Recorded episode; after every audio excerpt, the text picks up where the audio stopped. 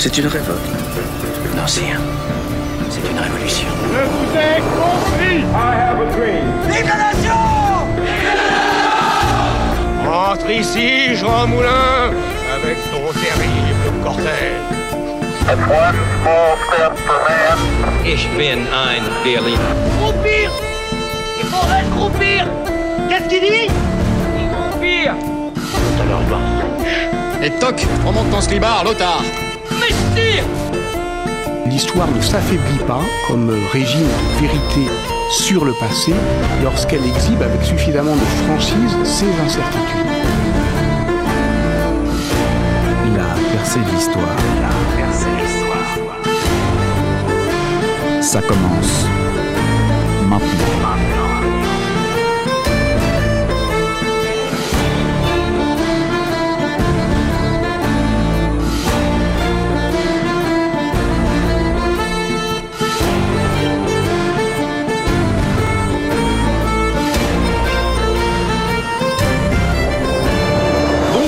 Toutes à tous, vous êtes bien sur Radio Alpa 107.3 FM Le Mans, radioalpa.com et vous écoutez La percée de l'histoire.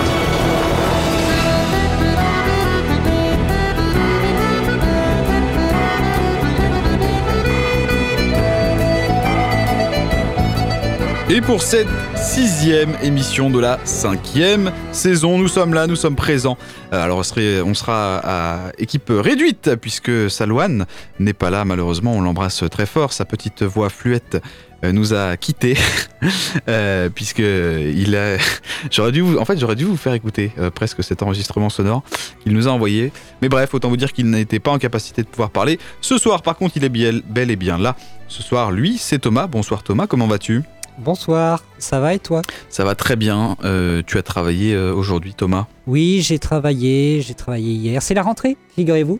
Ah oui, la rentrée euh, scolaire. Puisque peux-tu rappeler ce que tu fais déjà, Thomas, pour nos auditeurs, bien sûr? assistant pédagogique Assistant pédagogique. au, collège Pierre-Gilles de Gênes, bien nommé, PGDG pour les intimes. Bien sûr, le fameux PGDG. Et donc euh, finalement, euh, pour ceux qui ne savent pas ce que c'est, j'aide les élèves allophones, c'est-à-dire les élèves qui ne parlent pas français, euh, à parler français finalement, parce que c'est tout à fait mieux de parler la langue dans le pays où on réside, évidemment. Et surtout, euh, pour apprendre les cours, c'est quand même euh, plus pratique. Oui, parce que c'est vrai que tout de suite, quand on vous dit oui, bon, l'état solide, l'état liquide, et puis quand on vous commence à vous dire les droites et les segments et les machins, ça vaut mieux de savoir parler français. Oui, mais c'est- oui, parce qu'on est puis même euh, en plus avec la particularité de la langue française, bon courage. hein. Tu nous expliquais que euh, parce que tu suivais un petit ukrainien, c'est ça, et toujours Oui, que je suis toujours, toujours oui. et qui, confond- qui confondait, enfin entre guillemets, le mot pièce, donc de la pièce de la maison et la pièce, euh, Oui. la pièce de monnaie. Parce que nous avons beaucoup d'homonymes, ou alors vert. Par Oui. exemple, Ah bah vert, là, on a la couleur, mais aussi je vais vers euh, ta maison. et Par puis l'animal, enfin l'insecte, Oui, voilà. le verre, Donc, et puis le euh, verre à- pour boire. et le verre pour boire. Et le verre à boire peut être vert de la couleur, avec un Et dedans. vert quelque Bon, part. Bref. Bref, oui, bon courage à tous ces élèves allophones. Mais merci Thomas. De, Oui, et aussi, eux. juste une remarque, parce que j'entends déjà d'ici certains dire, mais pourquoi, pourquoi n'apprend-il pas le français chez eux avant- avant de venir en- l'école Ici à l'école? Eh bien, sachez que depuis 2013, il me semble, tous les élèves en âge de pouvoir aller à l'école doivent y aller. C'est même pas une question de facultatif, non, c'est obligatoire pour tout le monde. Tu veux dire euh, enfin de comment dire l'obligation de scola- scolarisation, c'est ça? Voilà, tout à fait. Jus- Jusqu'à 16 ans, je crois d'ailleurs, euh, Tout à fait, oui. de l'âge. Euh, oui, ou même, enfin bref, il y a des petits, il y a des petits détails parce qu'il y a l'école obligatoire et le, la scolarisation obligatoire. Je crois c'est Oui, deux voilà, choses aussi donc c'est deux choses différentes, C'est ça. Mais qui vont jusqu'à 16 ans tous les deux. Dans les deux. Ok. Eh ben super. Moi de mon côté. euh, Oui, que fais-tu? Que fais-tu, Simon? Eh oui, bonjour Simon. Bonjour. C'est complètement taré le mec. Oui, parce que pour vous dire, alors cette émission ce soir, elle est extrêmement bien préparée. hein. Vous vous doutez qu'avec euh, le temps qu'on a euh, désormais, pourquoi le temps? Eh bien parce que je travaille désormais en, en CDI, n'importe quoi, en CDD, mais deux mois là, euh, chez Boulanger. Voilà, si vous voulez me retrouver au rayon multimédia pour toutes sortes de conseils sur les produits multimédia, donc téléphone, autres, bref, je suis là, je suis disponible, et donc en 35 heures sur deux mois. Pourquoi? Parce que c'est en transition, puisque en janvier, Ça y est, je peux vous l'annoncer, mesdames et messieurs, c'est officiel. Je rejoins la Skoll Radio, donc c'est l'école Wow. de Bretagne de radio à Guichin, à côté de Rennes, euh, qui a vu de nombreux stagiaires de Radio Alpa passer euh, dans, dans ces locaux. Et justement, euh, normalement, je la rejoins. J'ai parmi quatre, on est 14 euh, dans la sélection à avoir été pris sur euh, 60 inscrits à la base. On a testé, on a fait plein de sélections, c'était sympa. On a par exemple fait une, une émission de radio fictive. En gros, on était, en tout cas dans notre groupe l'après-midi, trois groupes. Euh, Il y avait un groupe, c'est pas grave, je t'en prie, tu peux t'étouffer, t'as le droit. C'est la période. Euh, on avait trois groupes. En fait, c'était sur trois moments historiques. Il y en Mhm. avait un, il y a un groupe, par exemple, c'était sur le débarquement de 44. Un groupe, c'était sur euh, la prise de la Bastille. Où nous, on est, on est tombé sur la découverte de l'Amérique euh, par Christophe Colomb. Et donc, il Ah. fallait faire une émission avec trois rôles différents un reporter, un animateur et je sais plus quoi, un chroniqueur aussi. Et puis à chaque fois avec des, des- petits bonus, des petits malus. Par exemple, quelqu'un s'incruste, comment vous réagissez, qu'est-ce que vous faites et tout. Enfin bref, et puis il fallait s'imaginer comme si on faisait une émission à l'époque. Donc c'était hyper sympa. Plein de petits trucs comme ça. Au 15e siècle. Euh, ouais, c'est ça. Et en gros, on faisait oui, je suis. Enfin, moi, j'étais reporter, par exemple, je fais oui, je suis euh, au niveau de la Santa Maria. Enfin, bref, tu sais, on faisait une petite immersion.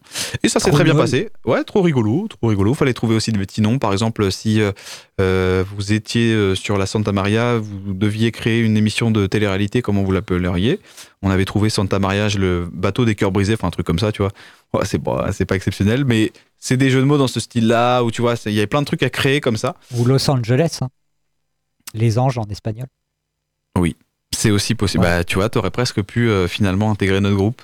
Euh, en plus, on était que trois, alors que les autres étaient, étaient des groupes de quatre. Mais ça s'est très bien passé. On a eu un très bon groupe. Donc, bref, voilà, ça, tout ça, ça arrive bientôt. bien. Euh, on vous tiendra au courant de, de toutes les informations.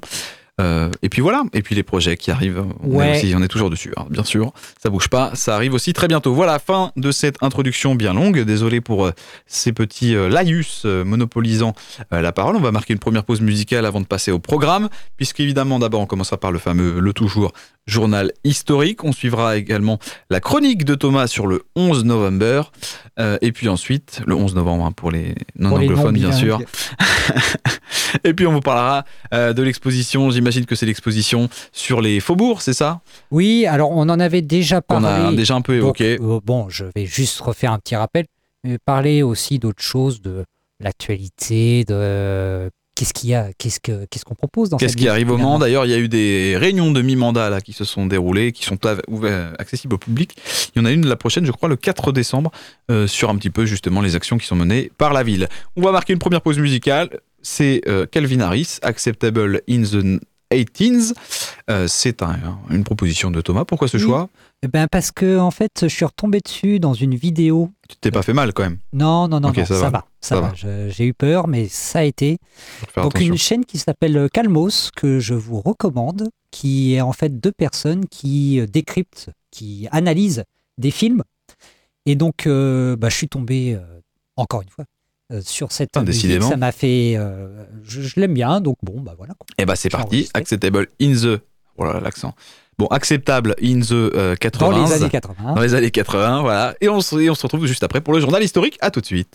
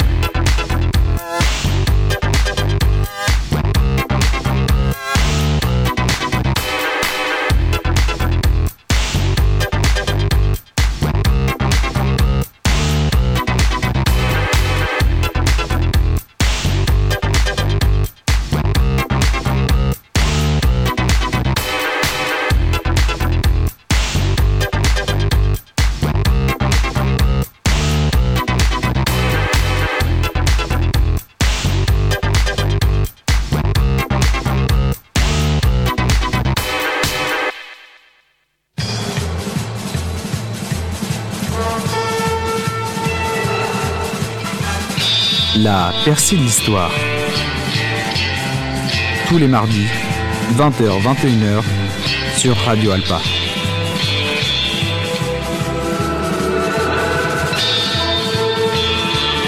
Vous êtes toujours sur Radio Alpa 107.3 FM Le Mans radioalpa.com et vous écoutez toujours la perceuse de l'histoire pour son émission la plus préparée de la saison, je le redis.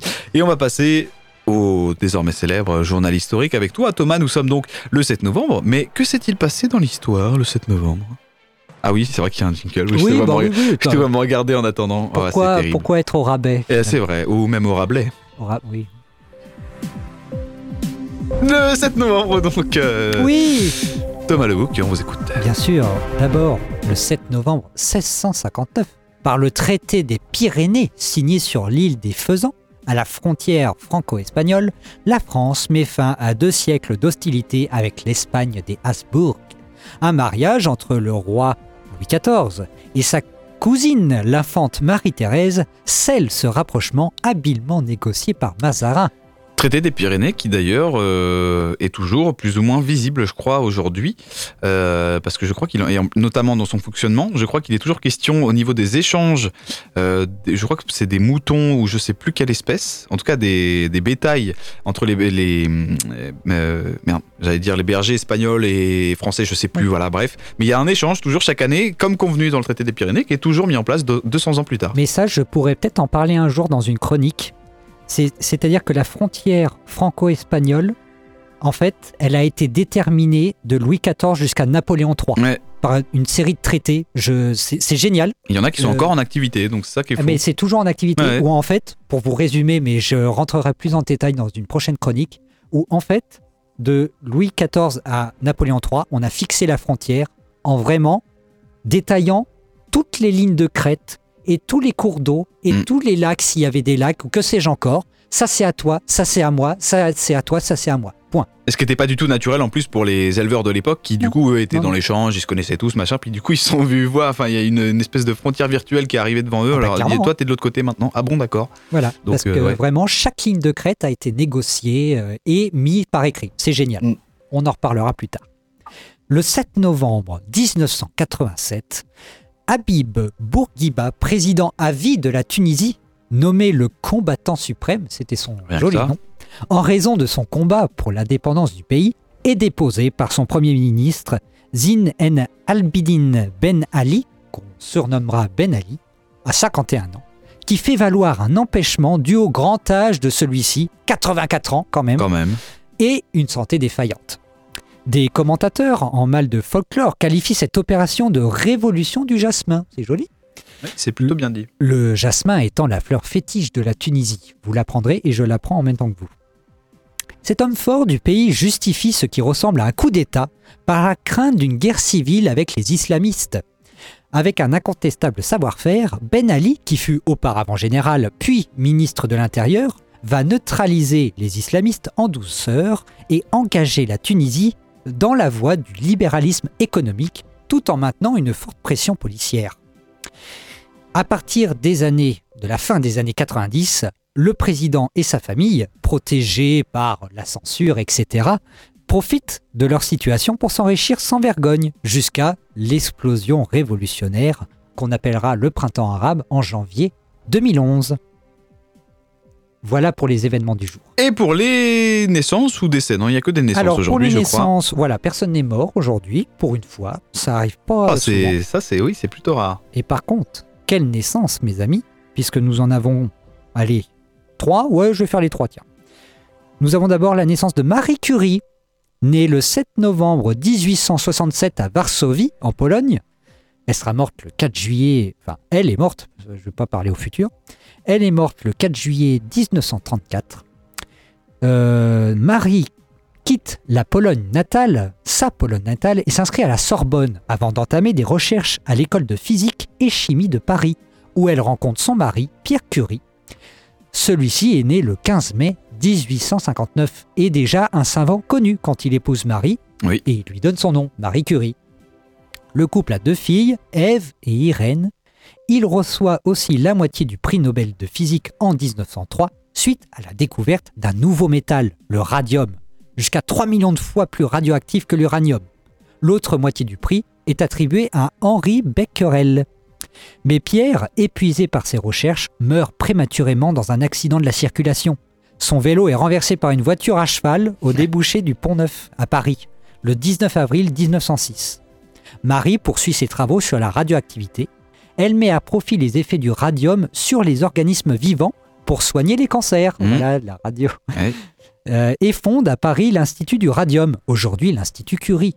Cela lui vaut de recevoir le prix Nobel de chimie en 1911 et d'être ainsi la première personne et l'unique femme à avoir reçu deux prix Nobel, Ah, figurez quand même, ouais. jusqu'à présent. En tout cas, ses recherches sur le. Oui, elle, elle a peut-être même trop recherché, euh, jusqu'à tel point que son cercueil, on en avait déjà parlé, je crois, Oui. il est euh, recouvert de plomb, je crois, c'est ça oui, Parce bah oui, que parce euh, qu'en fait son corps émane de la radiation. il est un petit peu radioactif. Donc le temps que on appelle la demi-vie euh, Mm. s'éteigne, donc la radioactivité s'estompe, il faudra attendre encore euh, quelques siècles, je crois. Oui, ben, je crois. Donc oui, je sais plus. c'est pas Mm. la- demain la veille qu'on va l'inhumer. Je crois qu'il y avait encore 80 ans, ou enfin, je sais plus, un truc comme ça. Je sais plus, mais c'est génial. Sachant qu'elle est morte en 34. hein, Oui, voilà. Sur les, oui, bien sûr, sur la fête Ouais. du jour, c'est ça, puisque nous Oui, sommes aujourd'hui bon, le 7 il y avait aussi un jeudi comme ça, Albert Camus qui était né et euh, Trotsky aussi qui était né le 7 novembre. Voilà, vous le. Et n'oubliez pas que Trotsky. Oui, tu l'as. Non, Non Trotsky, tu le skis. Ah non, bah je l'avais pas. Voilà, bah c'est connu. Bah c'est super. Super. Et, bah, en tout cas, c'est la du fête. jour. euh, oui, bien sûr que c'est la fête. fête. La fête à Karine. Ah. La sainte du jour, alors ça c'est moins chiant que la dernière fois, parce que la cette sainte du jour a été martyrisée avec son mari et son fils En plus. à Ancyre, aujourd'hui Ankara, en Turquie, pendant les persécutions de l'empereur romain Julien l'Apostolat entre 361 et 363. D'accord, oui, c'est vrai que c'est parce que je me souviens que Fred Jeffard était là d'ailleurs. Il aurait pu en témoigner, mais le, la, le- la dernière fois, c'était quoi déjà? C'était pour les. Bon, on- C'était un type euh, qui avait Je sais fait... même plus quel prénom, mais c'était quel Ouais, prénom? je sais Je sais plus. plus. Bon, Je sais là, plus, tellement mais peu c'était- intéressant qu'on l'a oublié. Ouais, c'était un type, bah, en fait il a fait sa vie puis il est mort. Voilà. Voilà. Ah, super. Même pas une petite flèche, rien. En parlant de flèches, non, il n'y a absolument aucune transition, mais on va marquer une nouvelle pause musicale juste avant de retrouver ta chronique. Oui. Euh, Thomas, ça y est, on va, on va pouvoir la passer. On va écouter une nouvelle chanson que tu as également proposée, c'est Another Day in Paradise, c'est bien ça? Oui, Euh, oui, De notre ami, euh, c'est notre ami Phil Collins, bien sûr. Mm, mm, mm. qui d'ailleurs est dans un pas très bon état. Alors, je tiens à préciser que là, c'est une autre version. Ce n'est pas la version de Phil Collins, c'est la version de Eliezer.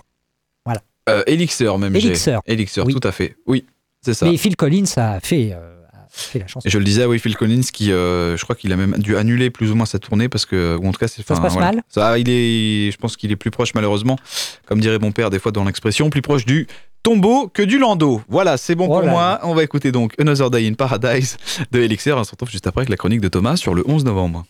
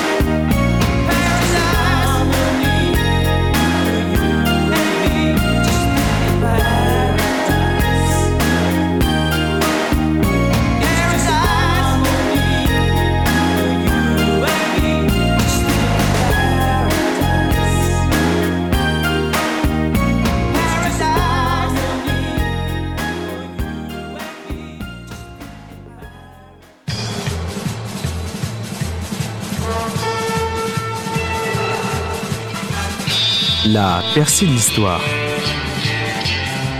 Tous les mardis, 20h-21h, sur Radio Alpa.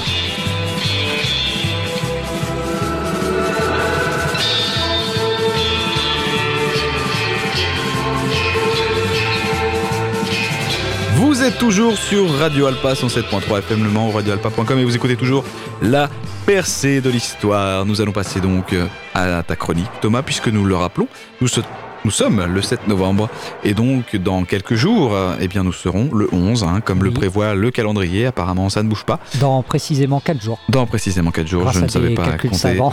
Merci, heureusement que tu es là parce que j'avoue, je n'aurais pas su faire le compte. Mais que se passe-t-il justement euh, le 11 novembre Et Thomas oui, oui, oui, événement spécial euh, qui revient chaque année. Hein, bizarrement, c'est comme Ah, une, ouais. une date d'anniversaire finalement. C'est toujours la même année euh, à la même heure. Et donc, le 11 novembre, c'est férié. Alors, Ah. et pourquoi que, pourquoi que c'est férié donc Et pourquoi c'est férié donc? Ben oui. Alors d'abord, un petit retour sur l'événement. Qu'est-ce que ça passait? Novembre 1918.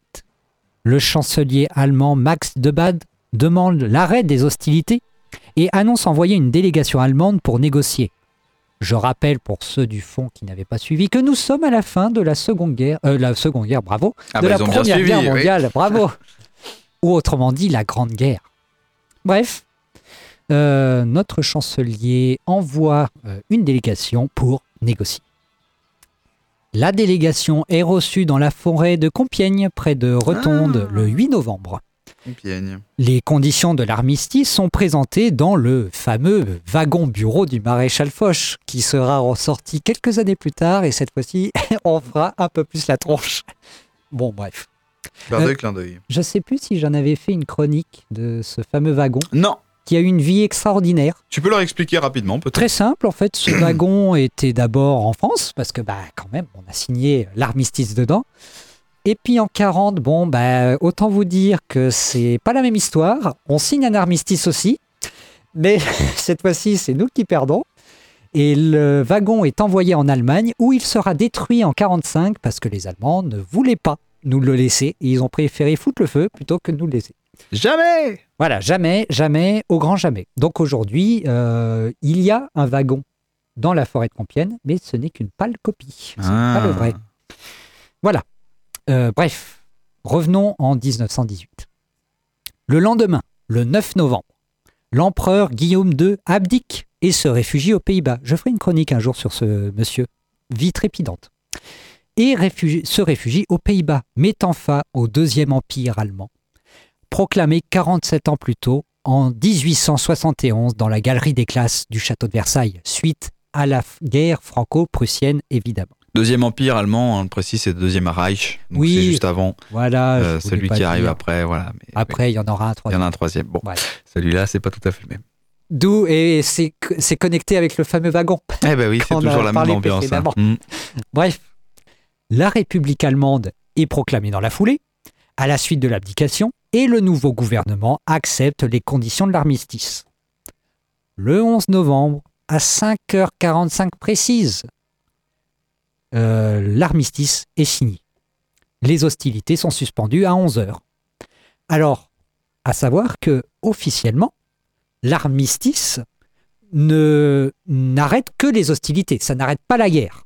D'accord? Mm. Donc l'armistice signé le 11 novembre n'a qu'une durée de 36 jours et en fait sera reconduit et reconduit et reconduit plusieurs fois jusqu'à l'achèvement de la guerre par le traité de Versailles signé le 28 juin 1919. Donc c'est-à-dire que si l'Allemagne voulait reprendre le conflit, C'était possible. et ben voilà, elle n'aurait pas signé au bout des 36 jours et puis elle aurait recommencé. Ça n'a pas été le cas. Bref.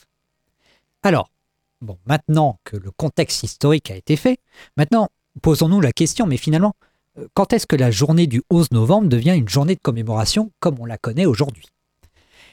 L'idée d'honorer un soldat inconnu, le 11 novembre, Ah oui, c'est vrai. en fait, à la fin de la guerre, est lancée dès 1916, en fait, pendant Ah oui, avant même la fin de la guerre. voilà. Donc là, on est vraiment on savait déjà. en pleine guerre, hein, finalement.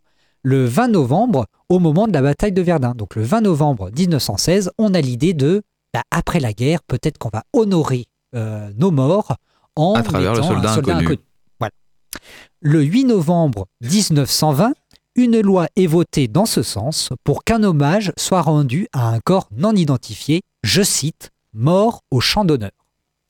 La tombe du soldat inconnu, telle que nous la connaissons aujourd'hui, est scellée avec le dit soldat à l'intérieur le 28 janvier 1921, sous l'Arc de Triomphe.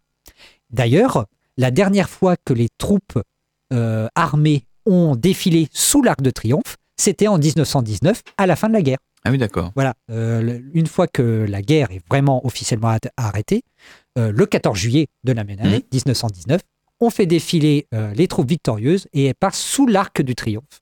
Aujourd'hui, c'est impossible. Il y a le soldat, la tombe du soldat inconnu Mm. en plein milieu. D'ailleurs, en parallèle de 1920 à 1925, 36 000 monuments aux morts sont édifiés partout en France. Comme il y a à peu près 36 200 communes en France, ça fait presque un Un monument monu- par commune. monument ouais. par, Mm. euh, par commune. Et c'est quand même incroyable. Ah Parce oui, que oui. Là, ça n'a pas été réitéré. quoi. C'est vraiment formidable. Et c'est à partir de- des années 20 que les anciens combattants insistent pour que le 11 novembre devienne une fête nationale. Alors, fête nationale dans le sens où la journée soit sanctifiée, où elle soit fériée. quoi. Oui, parce Vraiment. que c'est pas wouhou euh, Voilà, c'est pas on déplace pas le 14 juillet. Au départ, j'avais compris comme ça. On Ouais. déplace le 14 juillet au 11 novembre. Ouais. Mais non, non, il n'en est rien. C'est juste vraiment rendre la chose fériée. Quoi.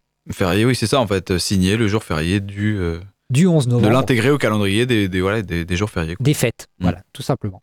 Et d'ailleurs, ce sera chose faite avec la loi du 24 octobre 1922 rendant férié le 11 novembre. Mais depuis ce temps-là, depuis le euh, 24 novembre 1922, la date du 11 novembre a changé de forme, Ah. si j'ose dire.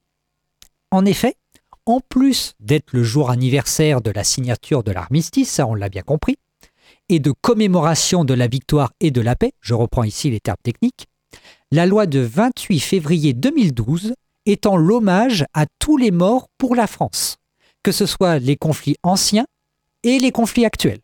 Donc voilà, le 11 D'accord. novembre ne devient plus spécifique à la Grande Guerre, mais s'étend On élargit à tous ceux tous qui sont conflits. décédés euh, voilà, pour la tous France. les conflits qu'on a eus aujourd'hui et hier. Et du coup, ça concerne que les soldats? Eh bien justement, euh, là, on commémore vraiment tous les morts, qu'ils soient civils ou militaires.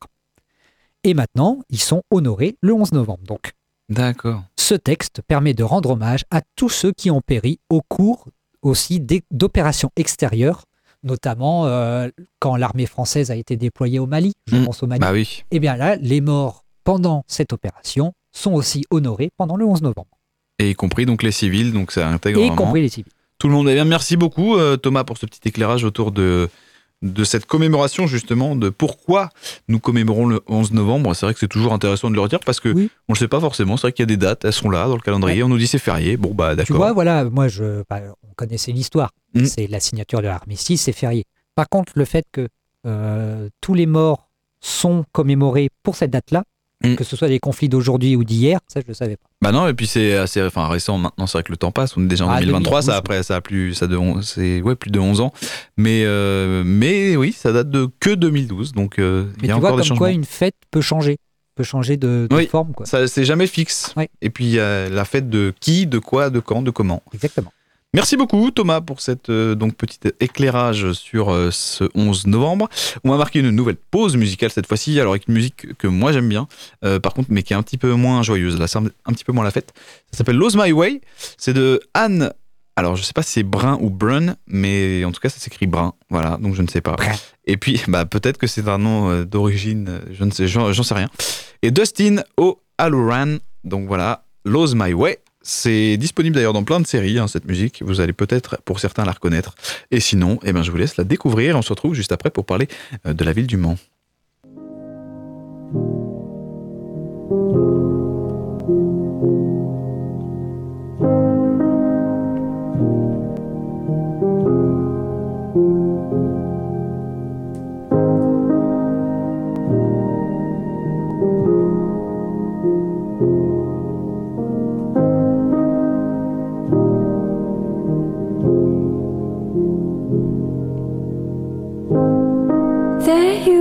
Walk next to me.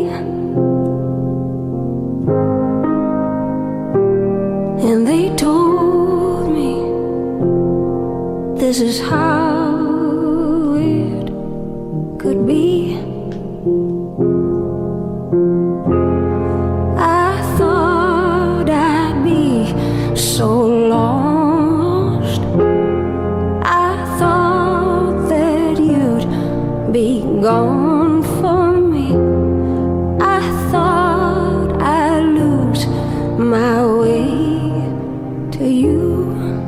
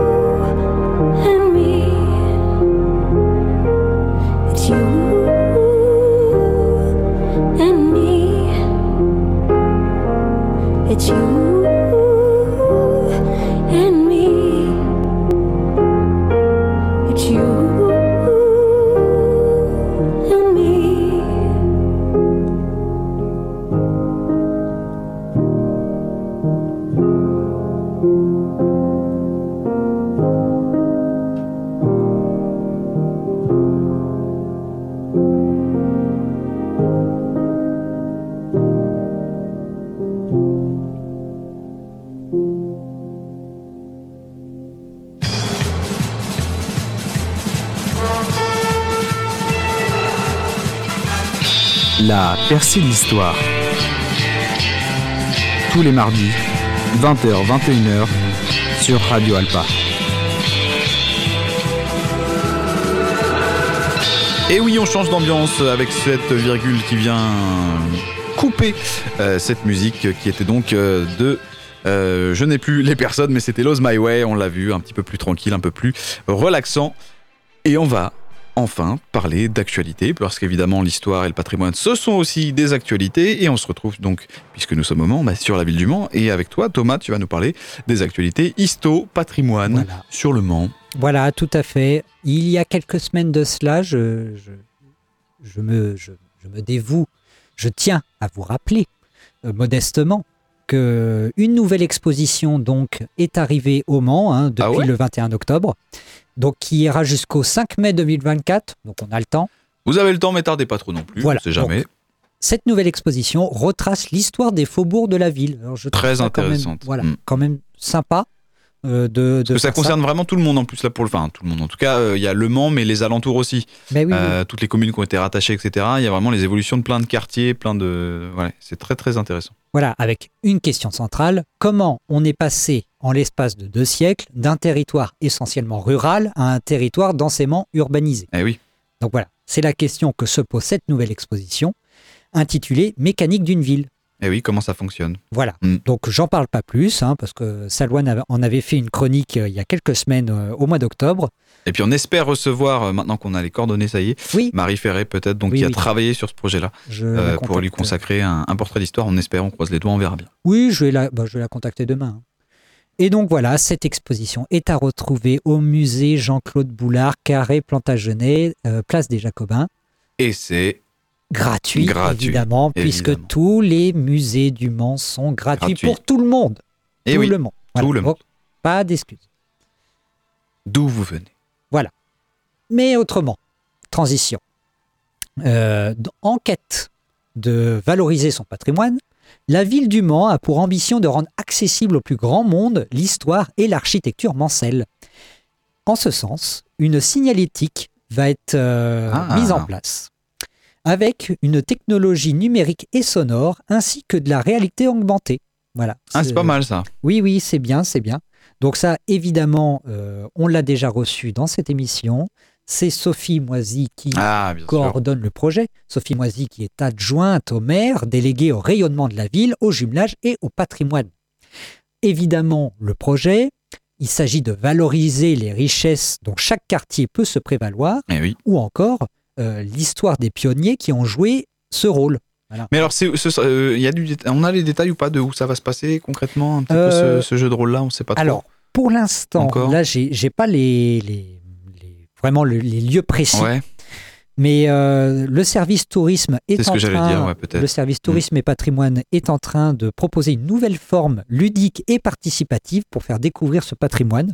En effet, parmi les projets envisagés, peut-être un jeu de pistes numérique Mm. pour découvrir les points d'intérêt d'un quartier, ainsi qu'une enquête mystère autour d'un événement historique, d'un personnage euh, propre à l'histoire de la ville du Mans. Donc ça, cette mise en œuvre, elle est encore en train de se faire, hein, puisqu'elle a débuté, débuté pardon, à la rentrée, et ça va s'étaler jusqu'en courant 2024. Et ça, donc, euh, on peut contacter. Peut-être que est-ce que t'as le, t'as le numéro ou pas sur le. Ah, Le en tout cas, ser- service tourisme ouais. En Euh, attendant que tu le trouves, je l'ai euh, sachez que du coup sur les réseaux euh, de Of Course Le Mans Tourisme, je crois, euh, ça y est, ils ont lancé. Alors d'ailleurs, ils nous ont un petit peu coupé l'herbe sous le pied. euh, un format de un jour une histoire en, en proposant donc des petites vidéos pour expliquer bah, justement sur l'histoire. Par exemple, là c'était l'histoire du menhir qui est situé à côté de la cathédrale. Alors c'est dommage, on en avait fait un aussi qu'on n'a pas encore posté et c'est d'ailleurs la preuve que peut-être il va falloir qu'on les poste enfin Oui, oui. nos vidéos parce que du coup ça y est on se fait un petit peu euh, comme je l'ai dit couper euh, l'herbe sous le pied donc on verra mais c'est disponible ça c'est sur le compte of course le Mans tourisme est-ce que tu as trouvé? Sinon c'est pas très grave non, non, non. les gens mais bon, aller le voir service tourisme, c'est le pilier rouge. Le pilier rouge et il y a éga- également le- l'office de tourisme Voilà. Là, le pilier rouge c'est surtout pour tout ce qui va être patrimoine et histoire notamment Bah voilà. mais Enfin, donc en tout cas, vous avez ces deux entités-là, si jamais vous avez plus ample question. exactement une autre actualité? Oui, juste une petite actualité. euh, un document de valorisation sera publié au sujet de la cathédrale. ah très bien Donc c'est sympa. Euh, c'est- c'est l'occasion quand même de réaffirmer euh, ce, ce monument, hein, mine de rien. Et très belle transition par rapport à la cathédrale. On le rappelle, un concours est, est actuellement en, a lieu euh, sur Facebook. Euh, voilà, euh, un concours qui sert pas à grand chose, mis à part de la mettre en valeur. C'est sur la page Inou, je crois, H-E-E-N-O-O ou H-E-N-O, je sais plus, bref, où il y a un concours de toutes les cathédrales de France. Et ça y est, on, la cathédrale du Mans a battu, je crois, celle d'Orléans. Donc on a passé les quarts de finale. Et là, voilà, l'objectif, c'est la finale. Et on est très bien parti pour parce Bah, qu'il y a une grosse communauté qui est en train de, à chaque fois, envoyer les, je crois que c'est des cœurs qu'il faut mettre ou des, des, enfin ça dépend, ça dépend des moments. Et on a, on a plutôt explosé tous les records pour l'instant. Donc continuons comme ça, c'est cool. Oui, voilà, tout à fait. Donc, ce document euh, sera intitulé Vivez un moment cathédrale, point d'exclamation, 10 raisons de visiter la cathédrale Saint-Julien. Donc, ce document sera disponible dans tous les lieux de diffusion, Pilier Rouge, Office du tourisme, peut-être même qu'il y en aura dans la cathédrale. Bon, voilà. Et euh, c'est finalement un document qui vraiment euh, met en valeur notre sublime cathédrale. D'ailleurs, il y a un document, et on terminera là-dessus, d'un- d'une personne dont j'ai plus le nom, il faudrait que je vous redonne ça, qui a sorti un ouvrage aussi de lui, il a, je crois qu'il a intitulé ça Ma cathédrale, enfin quelque chose comme ça, où, euh, où lui, du coup, il donne un peu ses, ses- ses points de vue, ses impressions et ses ressentis sur, du coup, l'histoire et le patrimoine de la cathédrale. Je ne l'ai pas encore lu, mais je pense que ça aura le mérite euh, qu'on s'y penche, on regardera tout ça. Merci beaucoup, en tout cas, Thomas. Merci euh, à Salouane, évidemment, aussi, pour sa, sa participation Merci. euh, à distance. Non, c'est dommage. On aurait presque voulu peut-être l'appeler pour vous faire écouter sa voix. Euh, malheureusement, ça, ça ne sera pas possible. Laissons les choses. On va le laisser euh, se reposer avec sa petite voix. Voilà. Merci beaucoup Thomas, merci à vous chers auditeurs. On se retrouve la semaine prochaine pour normalement un portrait d'histoire. On verra, on vous tiendra au courant de tout ça. N'hésitez pas à nous suivre sur les réseaux pour qu'on vous tienne informé de tout ça. En attendant, passez une excellente soirée et à très vite. Ciao ciao. Au revoir. C'est une révolte. Non, c'est un. C'est une révolution. Je vous ai compris Vive la nation Rentre ici, Jean Moulin, avec ton terrible cortège. One small step for man. Ich bin ein Berliner. Groupir Il faudrait groupir Qu'est-ce qu'il dit? Et toc, remonte ton slibard, Lothar Mestir L'histoire ne s'affaiblit pas comme régime de vérité sur le passé lorsqu'elle exhibe avec suffisamment de franchise ses incertitudes. La percée de l'histoire.